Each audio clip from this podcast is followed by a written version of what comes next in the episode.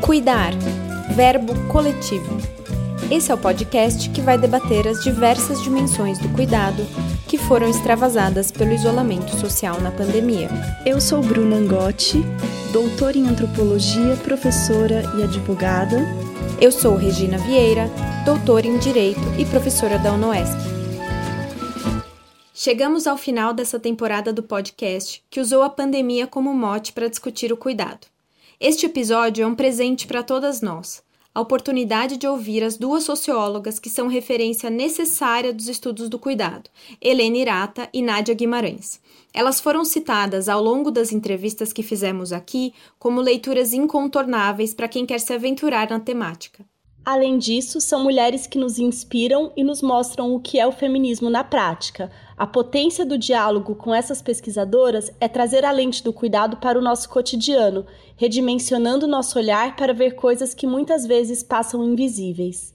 Assim, no primeiro bloco, conversamos com Nádia Araújo Guimarães, que é livre docente em Sociologia do Trabalho e professora titular sênior do Departamento de Sociologia da USP pesquisadora do CNPq associada ao SEBRAP e membro titular da Academia Brasileira de Ciências.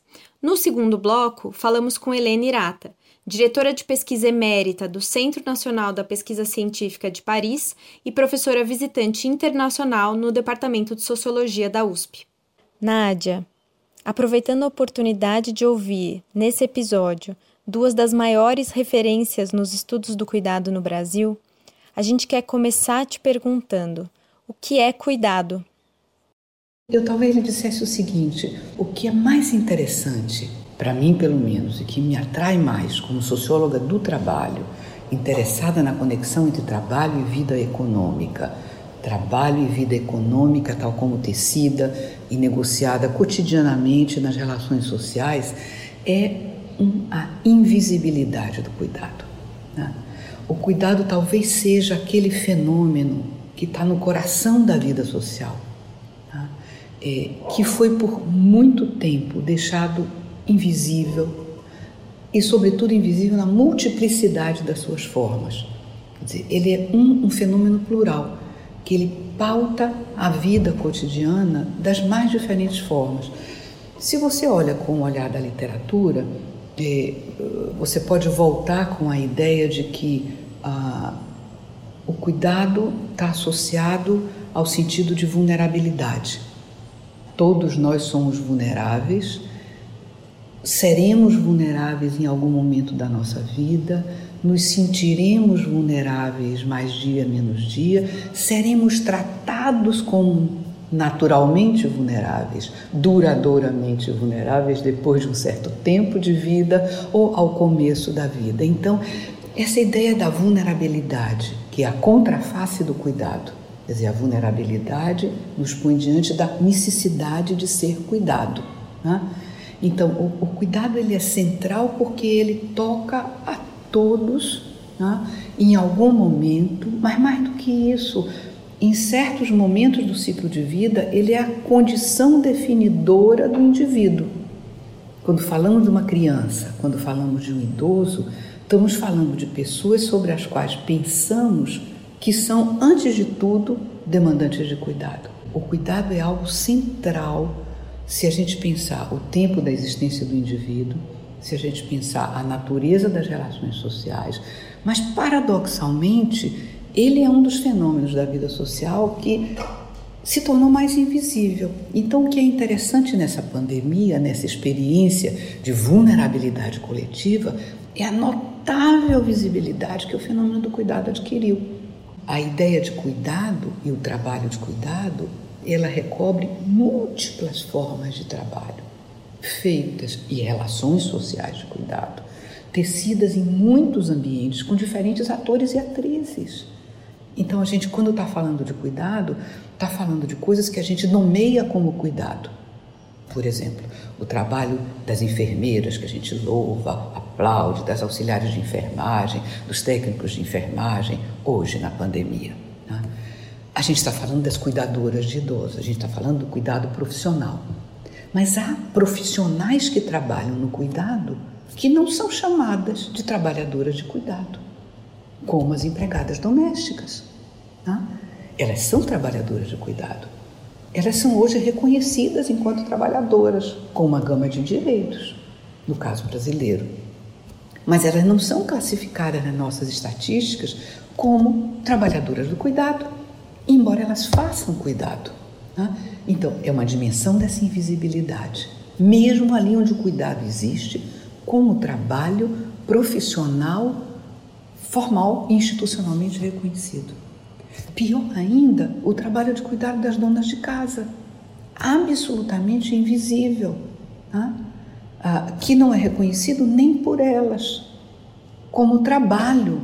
A gente que faz trabalho de campo, você chega numa casa, bate para entrevistar uma mulher, você pergunta: a senhora trabalha? Não. Eu sou do lar. Né? Trabalha enormemente em cuidado, mas é invisível, inclusive, para ela como cuidado. Às vezes o cuidado é uma profissão, às vezes o cuidado não é mais do que uma obrigação. Eu tenho a obrigação de cuidar dos meus filhos, não espero nunca ser paga por isso. Isso não é, imagina, um trabalho, é um ato de amor. Né? Ou o cuidado que eu faço, e eu gosto também de tratar disso, na forma de ajuda, de relações de reciprocidade com outros na vida comunitária. Nádia, como cuidado é, chegou nos seus estudos é, que já somavam gênero e trabalho na sociologia? Eu, eu vinha, quer dizer, eu desde sempre venho estudando o trabalho. Né? O trabalho é algo que me interessa. Né? Mas comecei muito mais voltada para estudos nos locais de trabalho e, e nos locais de trabalho que eram reconhecidos como relevantes pela sociologia do trabalho. O trabalho fabril, né? de preferência o trabalho industrial, o trabalho feito por homens, nas fábricas. Então a gente tinha toda uma agenda em torno ah, do trabalho como algo masculino, como algo que se passa no espaço público. Quanto mais eu me internava nesse mundo, eh, mais me chamava a atenção o fato de que esse é um mundo fortemente seletivo, na forma como se ingressa, na forma como se avança dentro dele. Né? Nem todo mundo entra, nem todo mundo progride. E essa seletividade era marcada muito fortemente pelas diferenças de sexo. Né? Eu estudei ambientes industriais masculinos, indústrias onde 90% dos indivíduos eram homens na linha de produção. As meninas, as meninas ficavam na limpeza, as meninas ficavam nos laboratórios, as meninas ficavam no trabalho administrativo. Né? Então as mulheres começaram a me chamar grandemente a atenção, mas mais atenção para entender ah, o despartido nas carreiras, o despartido nos salários e, à medida que a reestruturação industrial avança no Brasil, a integração internacional da indústria brasileira progride, fusões, aquisições, modernizações, expulsão, desemprego, as trajetórias de desemprego das mulheres tornavam-se notáveis. Né? Eu comecei a acompanhar as mulheres e a experiência feminina no desemprego. Né? Quanto mais eu acompanhava a experiência feminina no desemprego, eu não chamava de cuidado nesse momento, mais chamava atenção o fato de que ah, como se combinavam não só as jornadas, mas as representações sobre esses múltiplos trabalhos. Né? O que que me impunha sofrimento enquanto eu estava desempregada, o fato de que estar tá em casa me aprisiona. Estar tá em casa é horrível. Eu adorava o tempo que eu trabalhava. Eu tinha uma vida na rua, eu tinha uma vida fora de casa, eu tinha amigos para além da família, eu tinha uma vida no espaço público. Então, essa tensão entre as duas vidas era algo que me chamava muita atenção e uma dessas vidas era a vida no cuidado. Né? Era o insulamento na casa, eu não falava de cuidado. Né? Mas cuidado estava ali. O insulamento na casa era um insulamento num intenso, notável trabalho de cuidado, não reconhecido. Então elas falavam do insulamento, elas falavam da ausência de reconhecimento, mas ninguém falava de cuidado, nem eu nem elas. Né? Ah, é curioso que o cuidado aparece na minha agenda e numa forte interlocução com Helena Irata e Kurumi Sugita, né? ah, pela porta de uma outra questão, a do envelhecimento. Né? Ah, chamava atenção o fato de que ah, os padrões de envelhecimento eram muito diversos e a gente observava no começo os casos do Japão, da França e do Brasil, onde a gente tinha feito estudos comparativos sobre desemprego, observado mulheres como um dos nossos grupos-alvo, né, mulheres no desemprego, né, mas chamava a atenção a, a, diversidade dos padrões de envelhecimento. Né. O Japão era uma sociedade que a gente podia chamar de eh, em rapidíssimo processo de envelhecimento. A França era uma sociedade idosa e o Brasil era notável a curva, no nosso caso, mantida a tendência de crescimento uh, populacional por grupos etários, em 2050 nós seríamos uma sociedade com pesos idosos.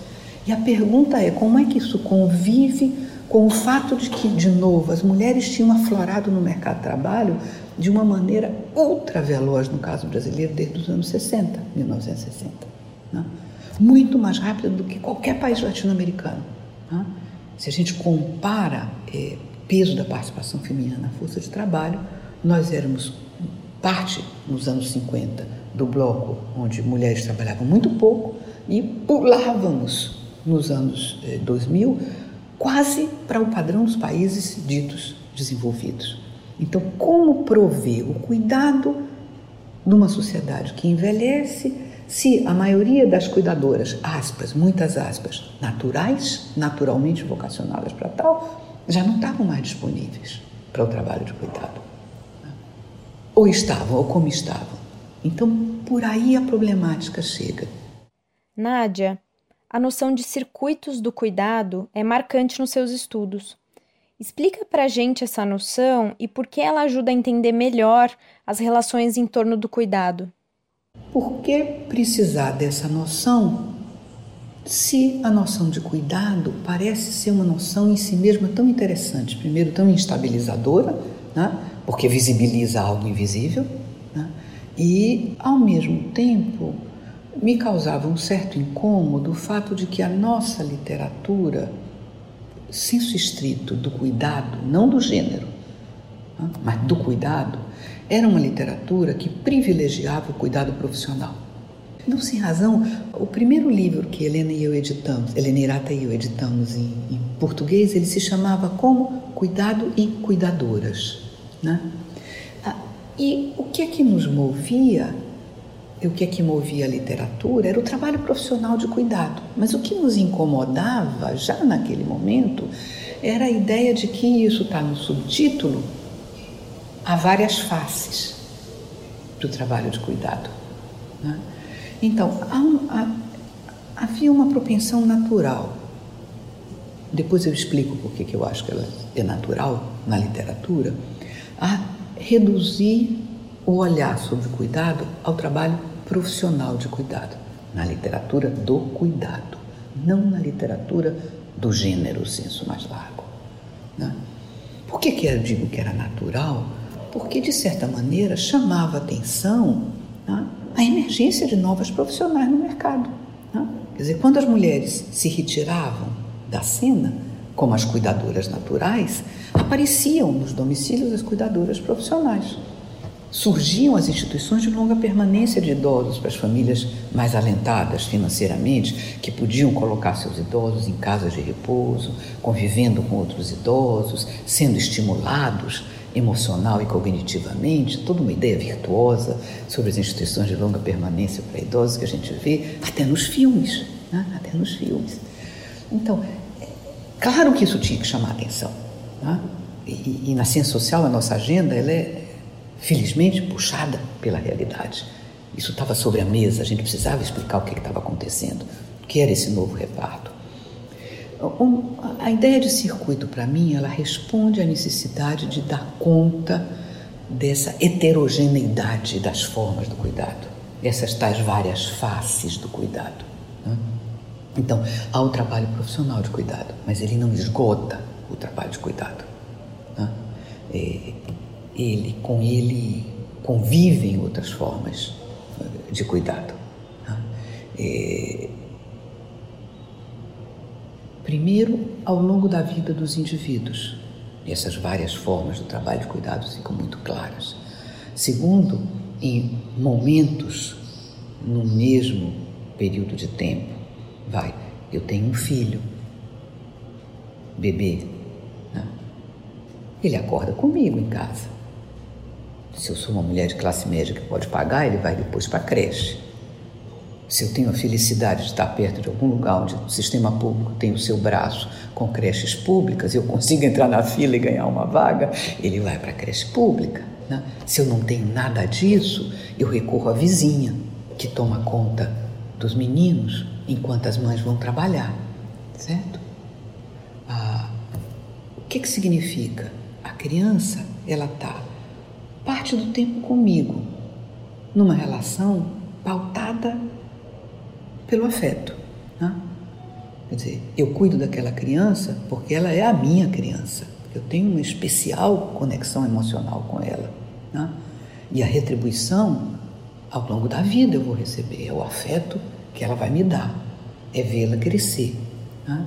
Eu cedo a capacidade de cuidar para profissionais. Eu vou usar profissionais no sentido tão lato que pode caber desde a, a vizinha que toma conta né? até a creche lá na outra ponta, certo? Durante um bom do dia. E eu retomo depois. Ou seja, eu tenho uma combinação de múltiplas formas de cuidar que estão aí. A mesma criança, é o mesmo trabalho. Pode ser trocar fralda, limpar o xixi, dar de comer. Eu, a minha vizinha, a moça da creche, fazemos exatamente o que na literatura da sociologia clássica do trabalho, século XIX, a gente podia dizer o mesmo trabalho concreto. Né? Mas esse trabalho concreto é feito sobre relações sociais totalmente diferentes. E quando variam essas relações, porque variam o significado, no primeiro caso, eu tenho a obrigação de cuidar do meu filho. Isso é um ato de amor. No segundo caso, a minha vizinha, ela faz isso porque ela sabe que eu estou precisando. E eu já ajudei outras vezes. Né? Ou a creche faz isso como um serviço remunerado. Né? Um serviço profissional remunerado. Ou um serviço público do Estado. Né? Os significados são completamente diferentes as atrizes que estão envolvidas na execução do cuidado são completamente diferentes, embora o ato de cuidar possa ser rigorosamente o mesmo. Né? Então, eu acho que a noção de circuito ela, ela nos permite organizar e enlaçar algo que, volta ao meu ponto de partida, a literatura ordinária do cuidado, no começo, atraída pelas novas profissões, pouco via. Embora a literatura do gênero estivesse chamando a atenção quando tratava do trabalho feminino não remunerado, e isso é central na literatura feminista nos estudos de gênero, né? quando tratava do trabalho doméstico remunerado. Né? Então, essas coisas foram tratadas, mas era como se elas estivessem em caixinhas diferentes. Uma coisa era o trabalho doméstico remunerado, outra coisa era o trabalho não remunerado da dona de casa, outra coisa era o trabalho profissional de cuidado. Eu acho que a noção de circuito permite entender que essas múltiplas caixinhas são parte de uma mesma cômoda. E a metáfora da caixinha talvez não seja melhor, porque elas se intercomunicam. O genial de se ver nessa pandemia é essa intercomunicação.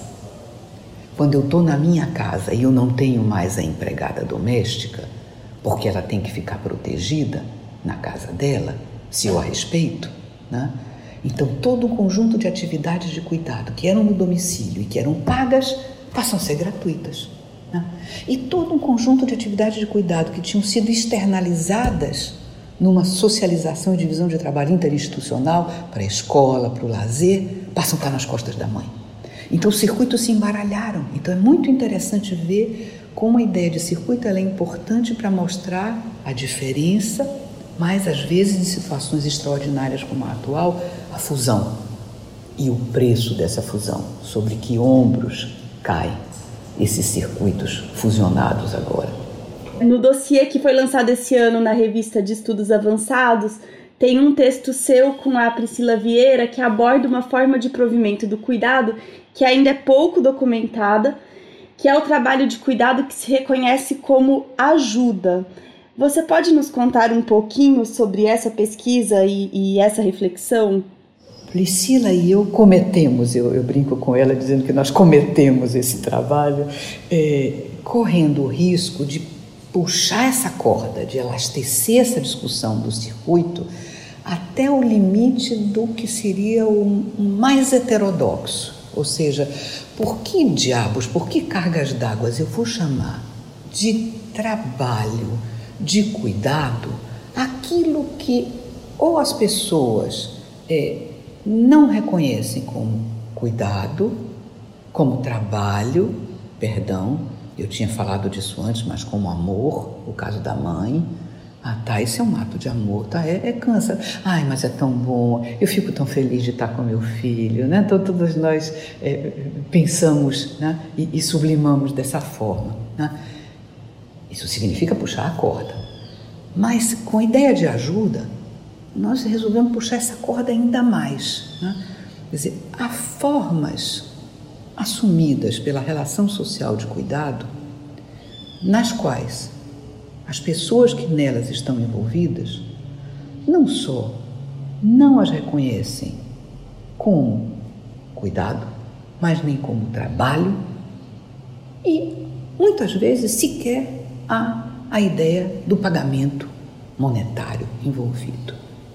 E nem o nome cuidado aparece formulado pelas pessoas. Né? É interessante porque a mãe diz que ela cuida do filho, né? é de cuidado que se trata, mas não é de trabalho, naquele sentido, trabalho profissional. Dono de casa trabalha não, eu cuido da casa. Né? Trabalha não, eu cuido das crianças. Né? É, quando a gente está falando da ajuda, a gente está falando de uma relação social, está querendo estender esse universo do possível nas relações sociais de cuidado, até abarcar aquelas formas que estão assentadas em relações de reciprocidade, que não se entendem como uma troca econômica, pode até desbordar, dar lugar a trocas econômicas, mas no limite não precisa disso. Esse é o ponto. Logicamente, não é necessário para existir. Né? Ah, e, no entanto, podem ser tratadas como cuidado. Né? É, a, o nosso interesse nisso vem, sobretudo, do fato de que, em realidades tão desiguais como a realidade nossa brasileira, a multiplicidade das formas de cuidado se torna ainda maior. Esse é o nosso argumento. Né? Tem o cuidado que é provido no mercado, que é pago, que é comprado. Né? ou da empregada doméstica, ou da cuidadora profissional, ou uh, da casa de repouso onde está o meu idoso, ou da creche onde está a minha criança, ou do hospital que atende a recuperação de alguém. Certo? Esse cuidado se resolve no mercado. Né? E a gente viu nas sociedades capitalistas avançadas como isso cresce, como isso é pujante, como isso é importante. Né? tem uma forma de cuidado que se resolve através do Estado e da política pública, seja produzindo instituições que cuidam, seja regulando direitos de quem cuida, né? seja ampliando né? ah, benefícios para as pessoas que temporariamente fazem cuidado, mães que têm crianças, pais que têm crianças, etc. Né? Então a figura central é o Estado. Isso supõe uma certa arquitetura do regime de bem-estar. Né?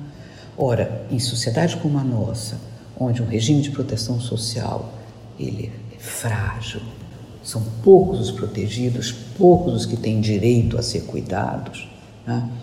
é, e onde as pessoas são pobres, ou seja, elas não podem ir ao mercado comprar cuidado. Como o cuidado é imperioso, volta ao meu ponto de partida, como o cuidado é central, ele tem que se resolver. Se ele não se resolve pela via do mercado, ele não se resolve pela via da política pública, ele não se resolve pela combinação, sobretudo, dessas duas, mas há grupos sociais para os quais ele, sendo imperioso, ele precisa se resolver. A mãe tem que sair para trabalhar. Ela chega no trabalho às oito, mas para chegar no trabalho às oito, ela tem que sair às quatro de casa. Mas a creche da criança, ela abre às seis e meia ou às sete horas. Primeiro, o que, é que ela faz com as crianças entre as quatro e as seis e meia. Segundo, quem as leva na creche. Hum? Essa é uma dimensão invisível do cuidado como ajuda. Né? Quer dizer, ele está ali nos interstícios da vida social. Da vida comunitária, das relações de reciprocidade tecidas entre os mais pobres. Eu não estou falando da ajuda que eu, como avó de classe média, dou à minha filha quando ela quer ir para o cinema, certo? Não é dessa ajuda, a palavra é a mesma, mas o significado socioantropológico não é. Quer dizer, eu estou falando da outra, que se tece de circuitos de reciprocidade ah, que marcam a vida cotidiana dos mais pobres, em condições de privação vis-à-vis -vis o mercado e de desproteção vis-à-vis -vis o Estado. Nesse texto com Priscila a gente fala de ajuda, mas outros trabalhos da antropologia falam de, aspas, tomar conta. Quer dizer, esse trabalho de tomar conta, tomar conta das crianças, ele é fundamental. Ele já veio sendo tratado. O que isso precisa é, é, é ser incorporado como parte do patrimônio da reflexão intelectual sobre o cuidado, entende? Isso é fundamental para você entender aspectos como aparentemente muito desconexos. Você veja toda essa literatura sobre os chamados nem-nem, os que não estudam e nem trabalham. Hum? É, quando a gente mexe um pouco nessa caixa preta e, e, e olha as meninas que não estudam e nem trabalham, estão fazendo o quê? 80% delas fazem cuidado. Quando você olha as estatísticas do IBGE, elas estão fazendo o que o IBGE chama, aspas, afazeres domésticos. Ou seja, estão cuidado, é trabalho de cuidado, elas estão fora da escola e não podem entrar no mercado porque elas estão fazendo trabalho de cuidado. Estudos qualitativos mostram que às vezes elas estão retidas aí para que as mães possam sair. Elas saem temporariamente da escola. Às vezes elas deixam a escola porque perdem o elo com a escola. Os meninos não. O que é que os meninos fazem? Os meninos que nem estudam e nem trabalham, quando você olha as estatísticas, eles estão procurando trabalho. Então, olha só, isso é um fenômeno macro, né, que desafia a política pública, e quando você começa a arranhar a superfície do fenômeno, o que é que você encontra? A questão do cuidado. Nádia, a gente queria que você nos indicasse leituras e também que nos deixasse uma palavra final para a gente fechar é, essa temporada do cuidar verbo coletivo? Na medida em que essa temática vai se tornando mais importante né, é, na literatura, é, no estudo do trabalho, no estudo do gênero, é, mesmo no âmbito da sociologia econômica, você vai tendo uma proliferação de análises que são inspiradoras, né? é, que vão para além daquelas que foram as clássicas no campo. Então, por exemplo, é, no meu trabalho sobre os circuitos, ah, foi muito inspirador o trabalho de uma autora como Viviana Zelizer, que está até traduzido para o português, ah, um livro clássico, talvez o, o, onde ela mais se aproxima disso, dessa agenda, o Purchase of Intimacy, em português eu acho que ele se chama o resgate da intimidade, o resgate da intimidade. Tá? É, mas é bem interessante como você tem também uma literatura que vai em direção a pensar a questão das emoções na relação com o cuidado, subjetividade, emoções, e é uma literatura ampla né? uma literatura internacional, mas também latino-americana. Tem uma mexicana muito interessante chamada Marina Aritza, que trabalha com isso. Vocês próprios eh, ouviram Ângelo Soares numa outra, numa outra, eh, numa outra emissão. Né? Eu acho que essa é uma linha muito interessante para um, um, alguém da audiência que esteja interessado no tema. Né? Coisas novas, por exemplo, que dizem do debate sobre o autocuidado, o cuidado de si. E olha que a coisa da pandemia põe a discussão sobre o cuidado de si no centro da cena. Né? Então, reflexões mais recentes de Pascal Moulinier sobre o cuidado de si são muito inspiradoras.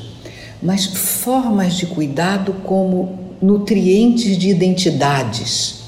Então, o trabalho feito por Luiz Gabriel Arango, a Mara Viveiros, a, o grupo em torno delas na Colômbia, a, sobre identidades negras e cuidado, que reverbera o trabalho que já se fazia no Brasil sobre os cabelos e o cuidado.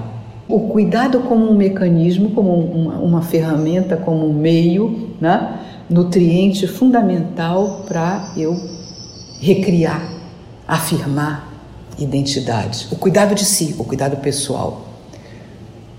Eu agora ando muito interessada, por exemplo, na conexão entre o cuidado e religião. No candomblé, a ideia do cuidado é fundamental. Se cuida dos fiéis. Alguns estudos sobre evangélicos e sobre comunidades evangélicas são muito importantes para mostrar como o cuidado é central na relação que se estabelece ao interior dessas comunidades. Né? Mas o cuidado sempre foi central para o que a gente chama na literatura antropológica as famílias de santo, não as famílias de sangue. Né? As famílias de santo se assentam na ideia de obrigações e reciprocidade. Toda uma literatura encantadora nesse campo, né? que vem de clássicos como Vivaldo da Costa Lima, que nem de longe pensava a questão do cuidado, mas pensava esse outro tipo de relação de família onde o cuidar é fundamental. Então, eu acho que tem caminhos notáveis. Se alguém tiver, como eu sou aficionada pelo campo, se alguém tiver interessado em seguir adiante, tem, tem reflexão e reflexão brasileira acessível em português é, para trabalhar nesse sentido. Ah, e a palavra final eu acho que é de agradecimento a vocês. e, de novo, uh, de parabéns. Né? E com eu acho que a convicção de que iniciativas como essa que vocês fizeram elas são fundamentais para consolidar um campo. Eu acho que hoje um campo de conhecimento ele não se consolida somente na sala de aula. Então isso que vocês estão fazendo essa é a minha última palavra nos deixa uma lição. Quer dizer é, é fundamental nesse momento criar portas por onde circulem esses conhecimentos né? Que são todos muito vívidos, mas que às vezes não conversam um com o outro. E se conversassem, eu acho que a qualidade da nossa compreensão da realidade e das nossas ações sobre a realidade, ela aumentaria muito. Então, a minha palavra final é de muito obrigada. Está sendo uma aprendizagem é, discutir pensando esse outro tipo de interlocução, aprender com esse outro tipo de interlocução. A gente que agradece muitíssimo. Bruni e eu, quando a gente começou o projeto, acho que a gente nunca pensou que seria uma jornada tão rica. E terminar essa série podendo dialogar com você, com a Helena, é um grande presente, ainda mais ouvindo palavras tão generosas. Obrigada. Agradecemos mais uma vez a Nádia Guimarães e passamos agora para o segundo bloco com Helena Irata. Helena, a gente gostaria de abrir a entrevista da mesma maneira como a gente fez com a Nádia, perguntando o que é cuidado. Cuidado não é só uma atitude de atenta, né, de, de, em relação a um beneficiário do cuidado, é também uma prática, é também uma, um, um, trabalho, né? Não é só um trabalho, mas como diz Pascal Molinier, é também é, uma ética e também uma política, né? Que é todo todo trabalho de cuidado implica numa relação ética e numa relação eh, que é eh, de caráter político. Eh, eu acho que a gente pode definir o, o cuidado dizendo que é um trabalho material, é um trabalho técnico e ao mesmo tempo um trabalho emocional né? E é, ela, é, ela se dá, esse cuidado, o trabalho de cuidar se dá dentro de relações sociais, né? Relações sociais onde intervém é, o gênero, a raça e o, a classe social. E a gente pode dizer que, majoritariamente, as cuidadoras que estão trabalhando nos Estados Unidos, no Brasil ou na Europa são mulheres e não homens, embora haja exceções como nos, nas EPAD, nos, nos, nos IUP, né, instituições de longa permanência para idosos eh, no Japão, eh, eles são, e elas majoritariamente são mulheres, eh, por exemplo, na França, mais de 80% eh, das trabalhadoras, dos trabalhadores do CARE são mulheres e não homens, né, hoje em dia, segundo as pesquisas mais recentes de, 70, de 2017 e 2018, e eh, essa essas relações é, de classe, de sexo e de raça é, intervêm porque são relações de mulheres, majoritariamente mulheres, majoritariamente pobres, né?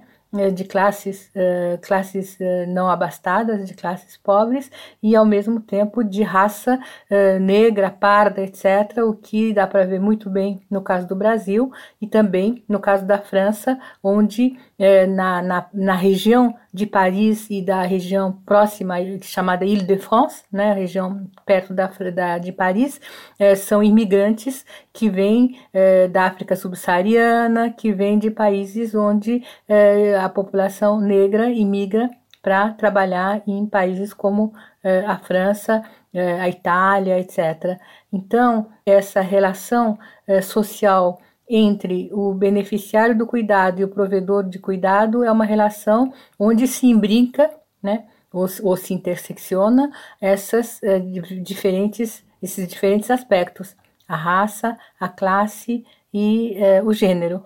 A gente pode aí dizer que o conceito de interseccionalidade que está na moda, né, pode ajudar a pensar o cuidado como sendo algo que está imbricando todas essas relações sociais no momento em que há é, uma, uma relação entre o beneficiário e é, o, o provedor é, do cuidado.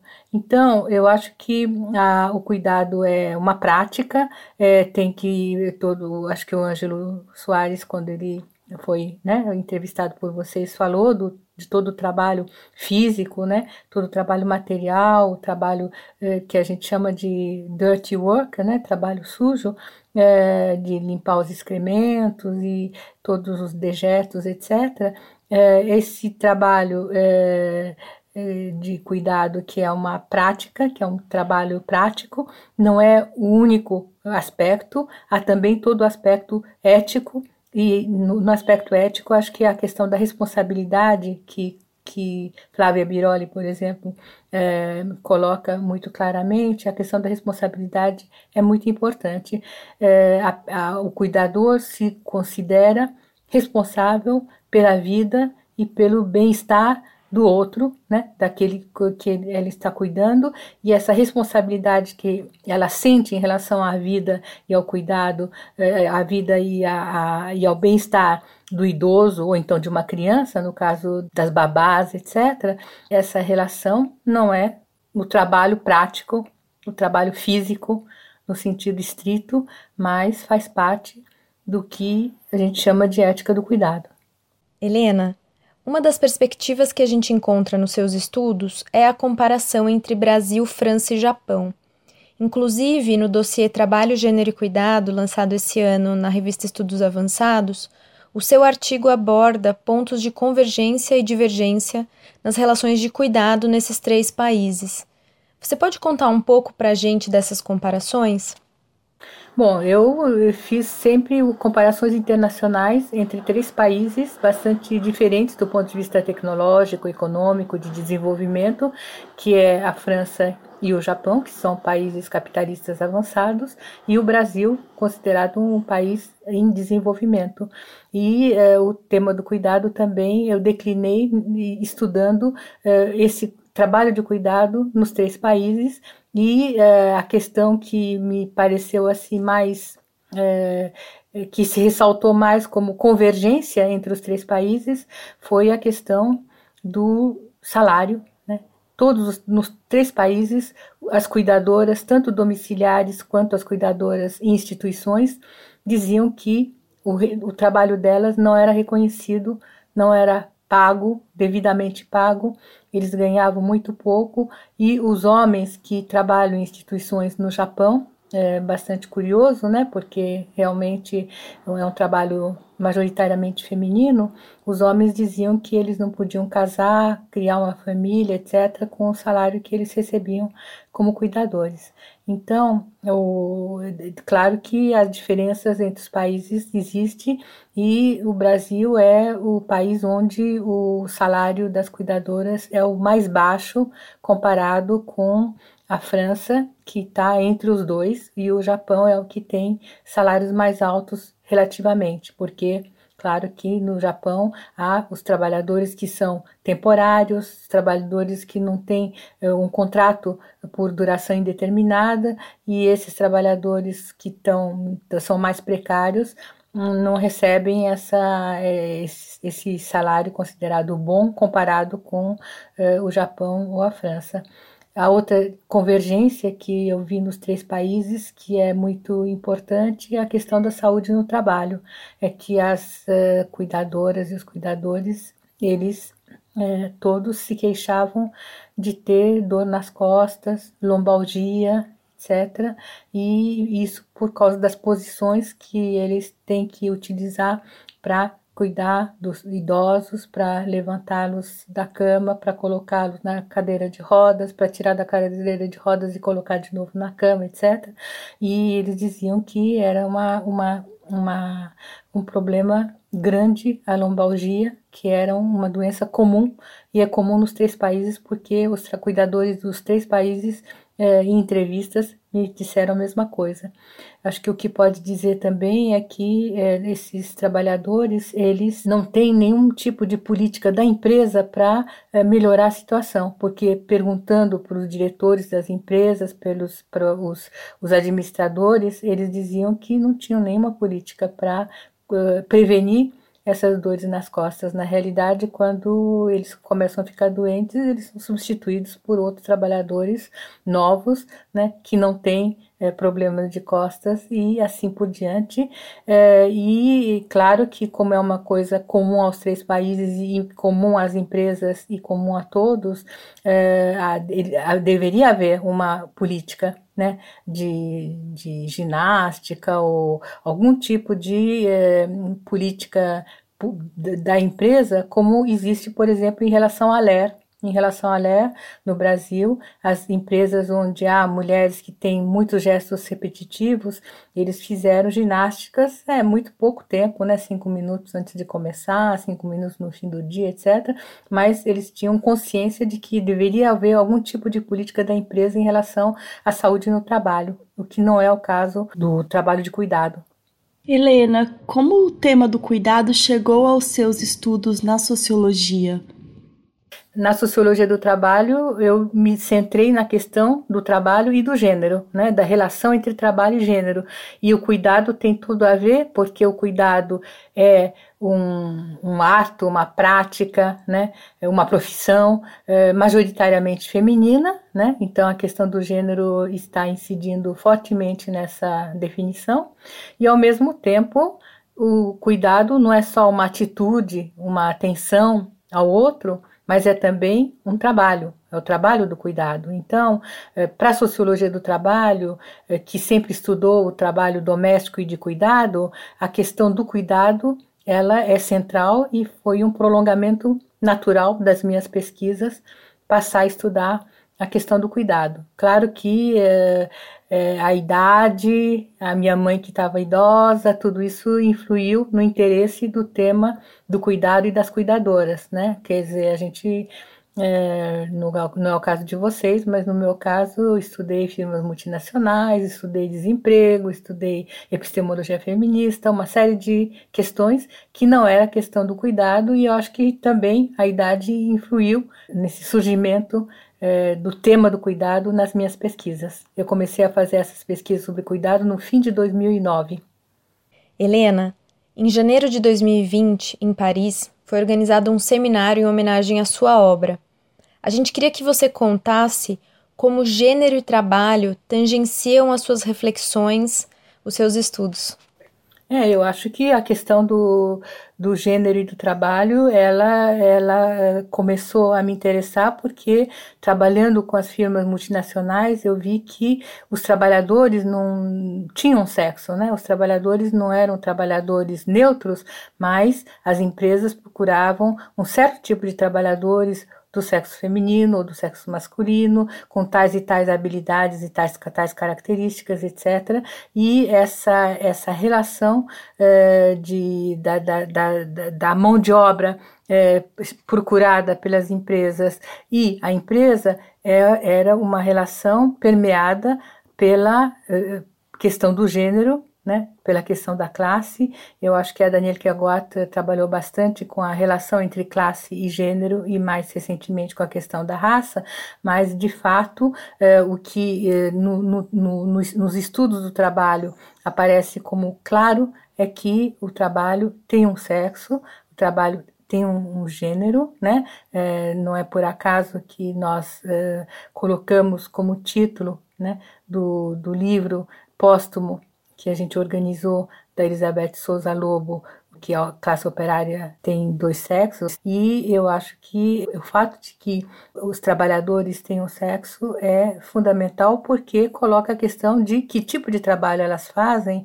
e eu acho que a grande originalidade dos trabalhos da Danielle Keaguart é que ela colocava o trabalho doméstico como tão central quanto o trabalho eh, profissional. Então, quando a gente fala em trabalho, não é apenas o trabalho assalariado, formal, uh, profissional, mas também o trabalho não pago, o trabalho uh, não pago, o trabalho doméstico, o trabalho que as mulheres realizam nas suas casas, uh, de, de, de, tanto o trabalho repetitivo, o trabalho doméstico repetitivo, quanto o cuidado das crianças, e isso deu para ver muito bem como a questão é central agora com a pandemia, porque vários estudos têm mostrado que as mulheres, os homens começaram a fazer mais trabalho doméstico do que antes, porque estavam agora em casa trabalhando em teletrabalho, mas que as mulheres elas estavam muito mais é, trabalhando do que antes, porque não só elas cuidavam do que elas já cuidavam antes, como estando em casa, elas tinham que cuidar dos deveres das crianças, quando as crianças, na realidade,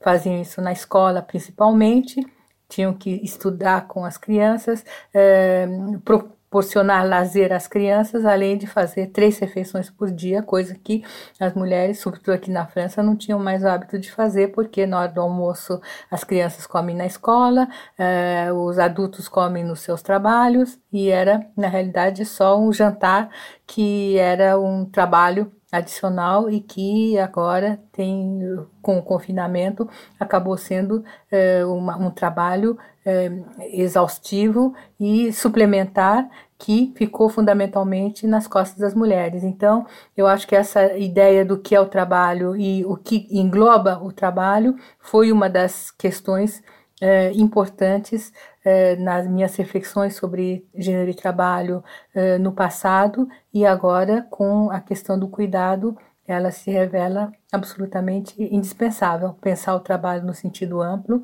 e pensar no trabalho é, perpassado pelas relações de gênero, de classe e de raça.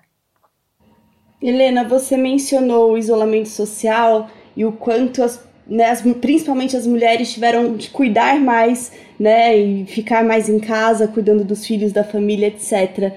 É, então você disse, né, por que, que é preciso falar do cuidado agora de maneira tão presente? E aí fica a questão, né, como é que a gente faz para que esse debate não desapareça depois que a pandemia passar? É, eu acho que é um grande problema, porque é, é, muitas questões foram levantadas com a pandemia, né? E agora, por exemplo, com o desconfinamento, a gente está vendo que muita coisa volta atrás como se não tivesse havido essa tomada de consciência, tomada de reflexão sobre o que, o que representa, por exemplo, a questão da vulnerabilidade. Porque um, uma das controvérsias importantes eh, na, entre os especialistas de cuidado até hoje era a questão autonomia ou dependência. E Joan Tronto né, resolveu a questão da autonomia e dependência, colocando a questão da vulnerabilidade, e assim como Patrícia Paperman, uma socióloga francesa, diziam que eh, todas as pessoas são vulneráveis em algum momento de suas vidas.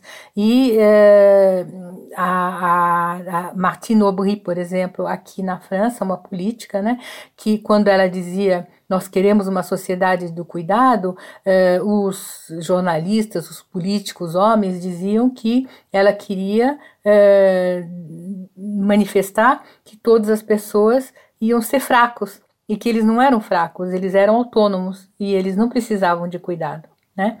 E essa discussão é, mudou com a pandemia, porque com a pandemia todo mundo se sentiu em perigo, todo mundo se sentiu vulnerável, né? Até o, o, presidente Macron na França, em abril, quando ele falou no, no, no prolongamento do confinamento, ele disse que eles tinham talvez esquecido, mas que todas as pessoas eram vulneráveis e ele disse claramente, e ele é um homem branco, na força da idade, é, né, de, de, rico, quer dizer, não tinha nenhuma uh, branco, né? Então não haveria nenhuma razão para ele dizer que ele se sentia vulnerável. E ele só se disse vulnerável e disse que todo mundo era vulnerável por causa da pandemia, que mostrou que Todo mundo precisava de care, isto é, de cuidado, assim como precisava de cure, isto é, eh, de eh, cuidados eh, médicos, né, de, de soin, como dizem os franceses, cuidado para a sua saúde. Então, eu acho que essa, essa, essa tomada de consciência de que todos nós somos vulneráveis é algo que, terminada a pandemia, pode também desaparecer como ideia, como até hoje ele não aparecia. Quer dizer, não era, era uma, uma discussão, a vulnerabilidade restrito ao universo dos especialistas de cuidado. Fora desse universo de especialistas de cuidado, não se falava da, da vulnerabilidade que atingia todas as pessoas. E quando começou a pandemia, todo mundo, inclusive nos e-mails, etc., né, diziam take care, Tomem cuidado, cuidem-se. Em todas as línguas a gente viu que essa era a, a palavra de ordem central para esse período. E o cuidado, de repente, saiu da sua toca né, de especialistas para se, se, tornar é, um tema é, central. Né? O que é, se, tornou central é, na sociedade e nas sociedades onde elas existiram. Isso não significa que as pessoas que cuidam, as cuidadoras, as auxiliares de enfermagem, as enfermeiras, estejam, tenham, estejam tendo é, reconhecidas o seu trabalho e esse não reconhecimento monetário e o não reconhecimento simbólico está sendo cobrado.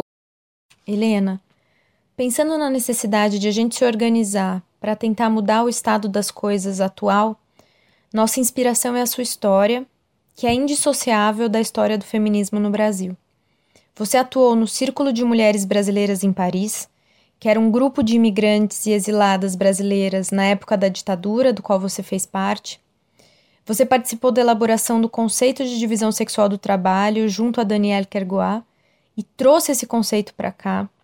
Você atuou diretamente no diálogo com os movimentos de mulheres e nos espaços de formação sindical brasileiros nos anos 80 sendo uma das grandes responsáveis por trazer ideias, traduções e materiais feministas para dentro dessas organizações.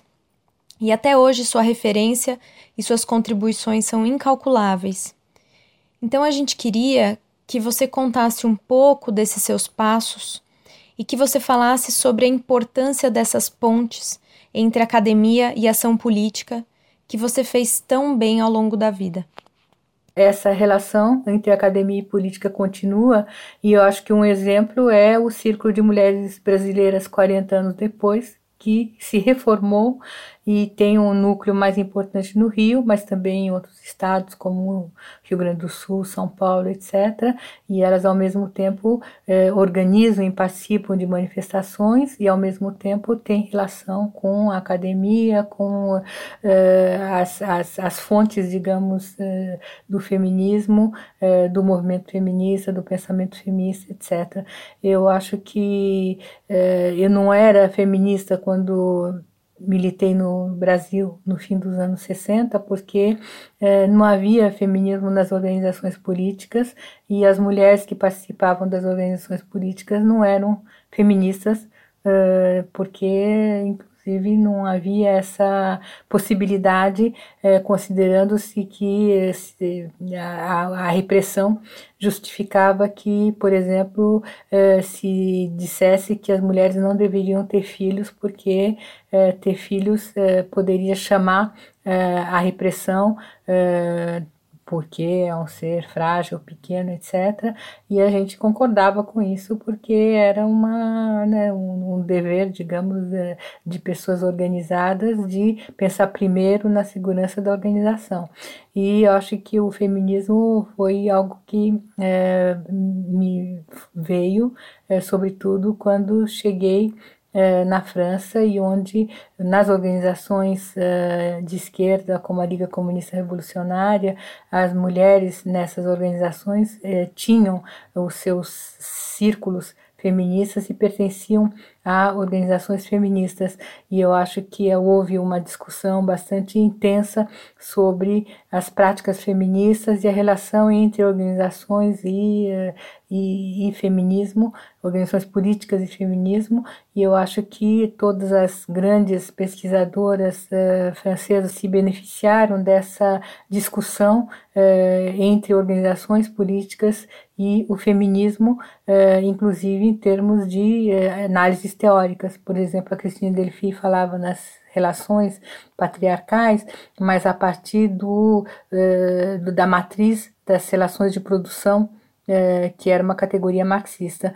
Então, acho que é muito importante o que você é, acentua, você sublinha, né, da relação entre movimento e, e teoria. Eu acho que realmente a teoria não tem muito sentido se ela não, não irriga o movimento e ao mesmo tempo, sem que o movimento irrigue a teoria, também a teoria fica um pouco vazia e muito sem sentido, né? E acho que tudo que eu pude fazer no Brasil, chegando em 79, 80, logo depois da anistia, foi poder trabalhar junto com o sindicato eh, dos metalúrgicos do ABC, por exemplo, eh, onde haviam eh, mulheres que trabalhavam dentro de uma perspectiva feminista e para poder discutir sobre a questão, por exemplo, do modelo japonês, do círculo de controle de qualidade, etc., dentro de uma perspectiva política, né, levando em conta o aprendizado que eu tive fazendo a minha pesquisa comparativa Brasil, França, Japão, eh, dentro do movimento sindical. Eu acho que foi uma experiência é, bastante interessante, importante que eu pude realizar é, dentro desse período entre 80 e hoje em dia.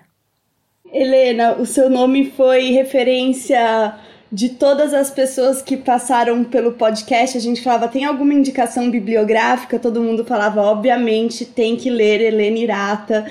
Então, é, a gente encerra essa série especial sobre cuidado contigo, né, com a referência principal, e a gente está muito feliz por isso. A gente queria saber se você tem sugestões para quem quer continuar conhecendo mais sobre o tema e também se você tem palavra, uma palavra final é, para as nossas ouvintes e nossos ouvintes.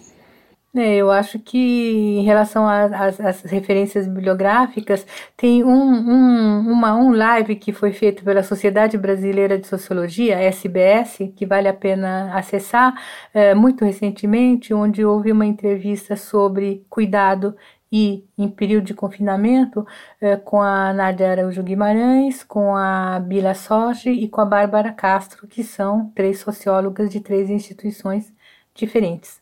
Eh, também vale a pena ler o artigo da Flávia Biroli no, na Folha de São Paulo sobre cuidado na pandemia.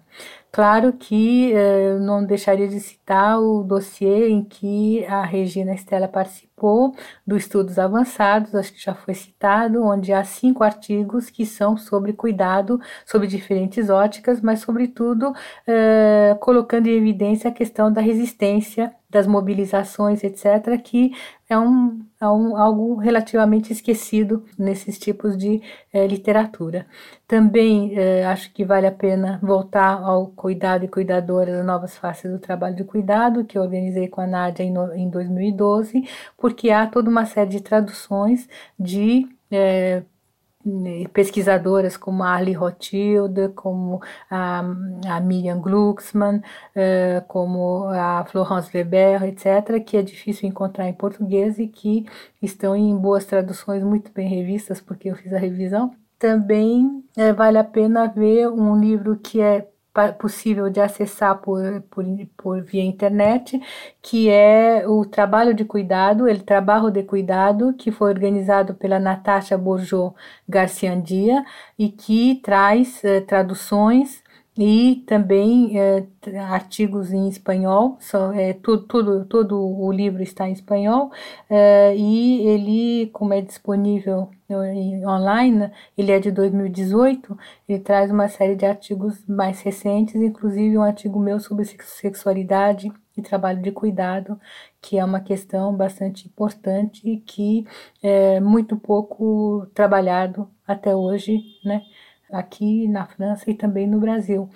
É, eu acho que o que eu poderia dizer a mais é que acho que esse podcast foi muito importante para alimentar as reflexões sobre o trabalho de cuidado e também para divulgar para além das pessoas mais diretamente é, especialistas do assunto é, o interesse em pensar é, mais amplamente o cuidado como uma questão política, como uma questão ética né, e como uma questão relacionada aos estudos do trabalho. Eu acho que vocês fizeram um trabalho fundamental e lhes agradeço não só pela, pelo convite para a minha participação, mas para o conjunto é, das, das entrevistas que vocês realizaram. Muito obrigada. A gente que agradece, Helena. Não podia terminar de forma mais bonita e com mais é, carinho, assim, porque você. Bom, não tenho o que falar. Obrigada. Para encerrar esse episódio, agradecemos mais uma vez a Nádia e a Helena por aceitarem participar e apoiarem nosso projeto.